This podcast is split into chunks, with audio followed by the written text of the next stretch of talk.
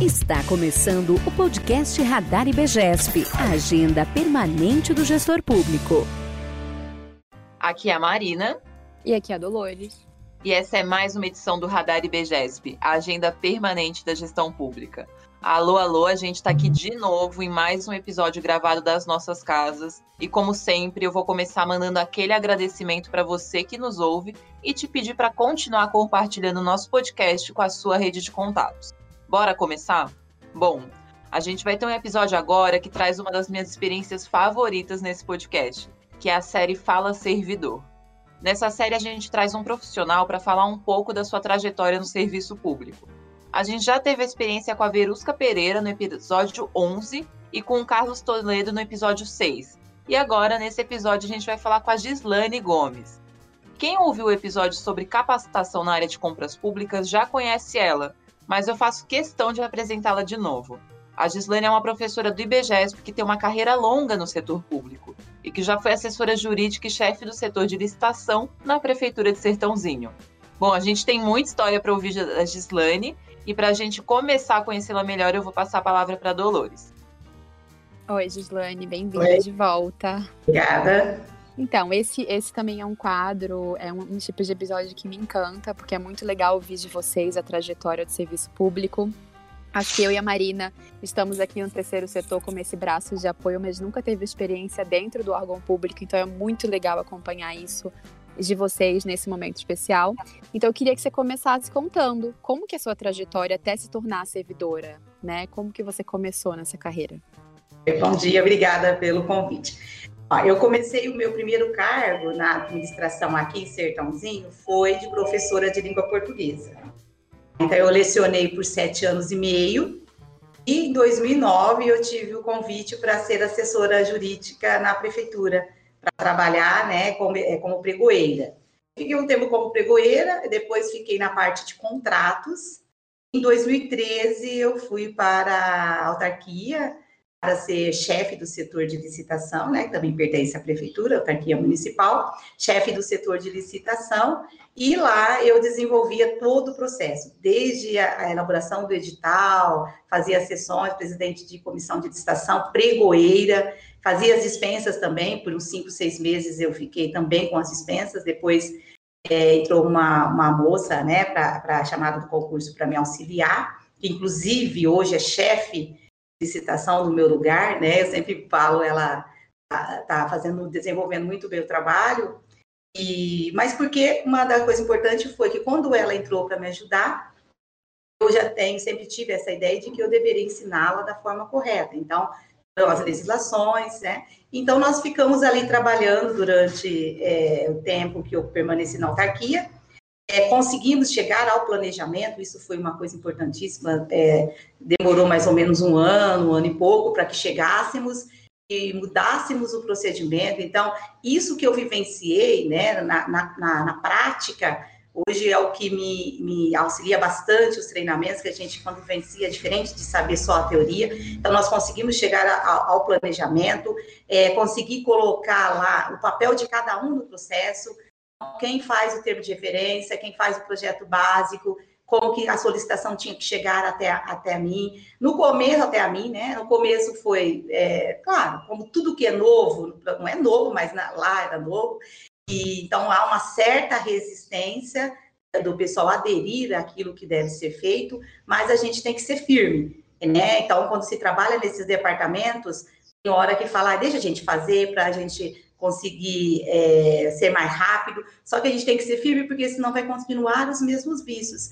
Então, lá eu determinei é, como que deveria ser. O interessante, eu sempre falo, é, seria legal fazer um procedimentozinho, um manualzinho, né, para... Nós consegui, eu consegui fazer o mais basiquinho, uma espécie de um memorando para os departamentos, como deveriam vir as solicitações, quais os campos que deveriam constar e como que tinha que chegar até a mim.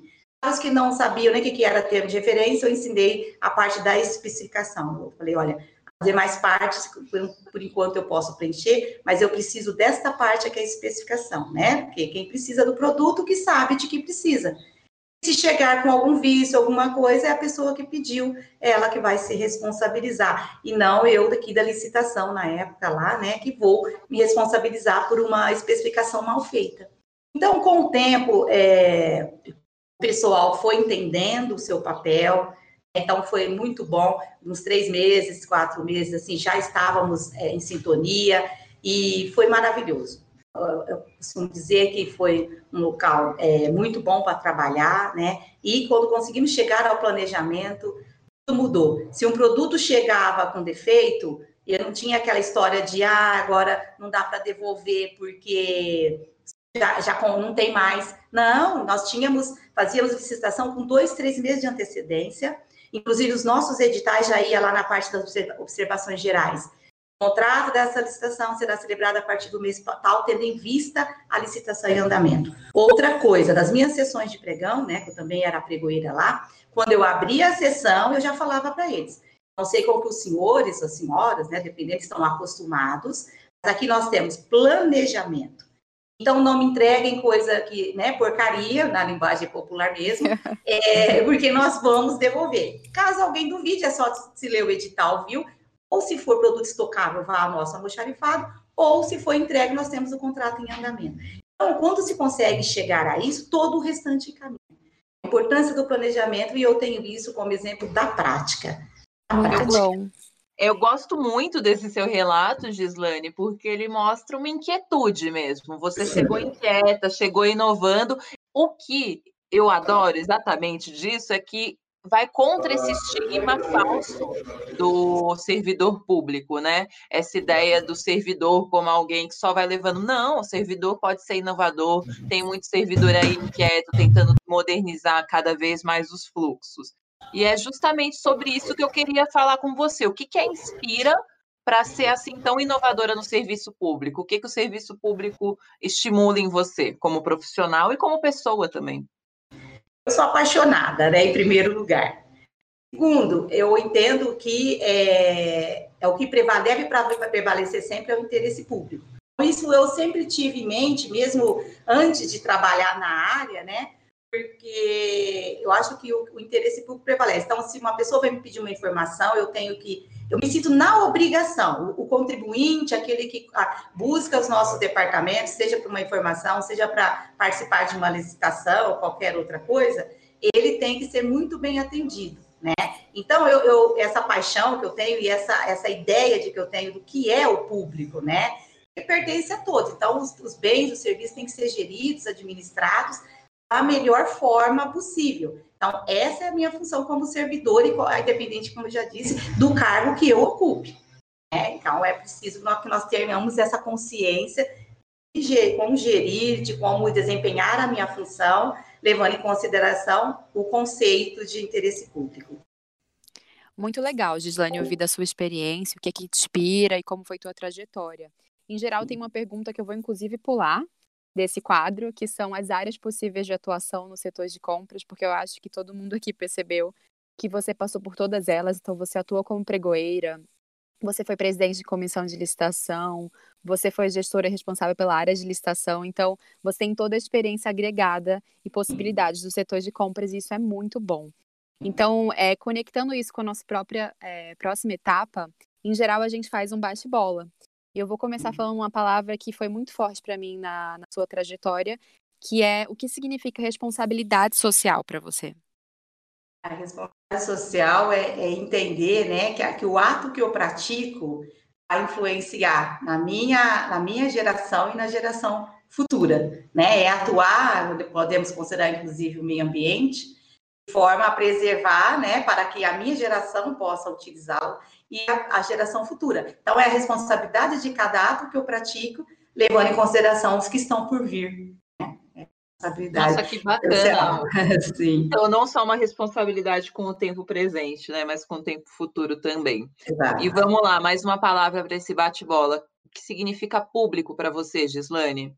Público, como o próprio nome diz, né, que pertence, pertence a todos. São os bens, serviços a que todos nós temos direitos e que não daria para todo mundo é, é, é, administrar. Então, é, é meu, é seu, é nosso, mas não daria. Então, nós temos um governo que se encarrega dessa administração, né? E que, por isso, tendo em vista ser de todos, ele tem que administrar da melhor forma possível, né? Visando ao interesse público e não ao interesse privado, como infelizmente estamos vendo aí com a pandemia e, e sempre teve na história. Muito bom. Seguindo a lógica aí do seu raciocínio, o que significa então servidor para você?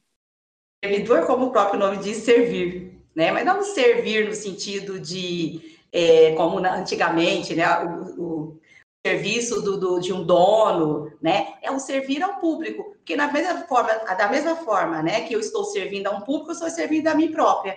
Quando eu é, faço uma compra visando ao interesse, visando a economicidade, seguindo os princípios legais, né? É, e a minha própria consciência, eu estou sendo servidora, atendendo aos princípios, e também ao, a mim própria, beneficiando a mim própria, né? Eu tenho que gerir a, a, o público da forma correta. É servir mesmo no sentido é, é, é, extenso da palavra, né? Ser, servir ao público, dando a ele todos os seus direitos e administrando da melhor forma, porque fica na mão né, de servidores e etc. Essa parte aí da, da, da, da gestão do que é de todo mundo. Legal.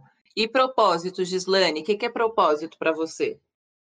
Se a gente pegar do latim, né, proponere significa colocar à frente.